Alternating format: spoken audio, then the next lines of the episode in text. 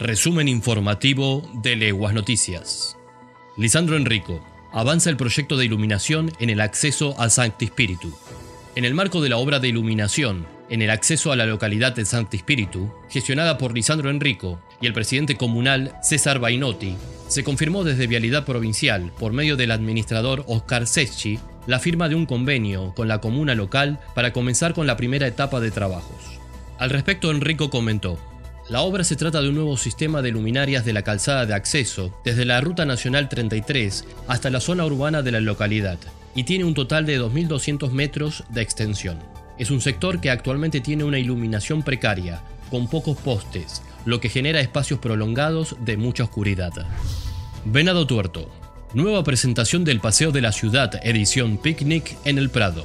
El próximo domingo 7 de noviembre, el Prado de María será nuevamente escenario del Paseo de la Ciudad Edición Picnic, donde se concentrarán emprendedores, gastronomía y espectáculos, todo organizado y coordinado por el gobierno de Venado Tuerto. La actividad de emprendedores gastronómicos y cervecería comenzará a las 18 horas y también incluirá feriantes con una gran variedad de productos artesanales. A las 19 comenzarán las propuestas artísticas de la mano de la Secretaría de Territorialidad y Desarrollo Cultural. La apertura estará a cargo del patio circense, ofrecido por Lurdo Palurdo, Zancos con Mónica Basso y la música del Centro de Artes Urbanas Municipal. La banda local Ojo Bizarro será la encargada de continuar con el espectáculo a partir de las 20 horas, seguida por el trío Pase Yufra Cáceres desde las 21 y el cierre a partir de las 21.30 horas con la banda de Alvarito. Además, en los entretiempos habrá un DJ en vivo.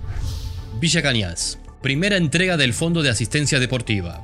La Municipalidad de Villa Cañas entregó a los clubes de la ciudad, Sportman, Studebaker e Independiente, los aportes correspondientes al primer periodo de 2021 del Fondo de Asistencia Deportiva, FAD, tal como lo expresa la ordenanza 1264-21, iniciativa impulsada por el concejal mandato cumplido Daniel Montaner del bloque del Partido Justicialista.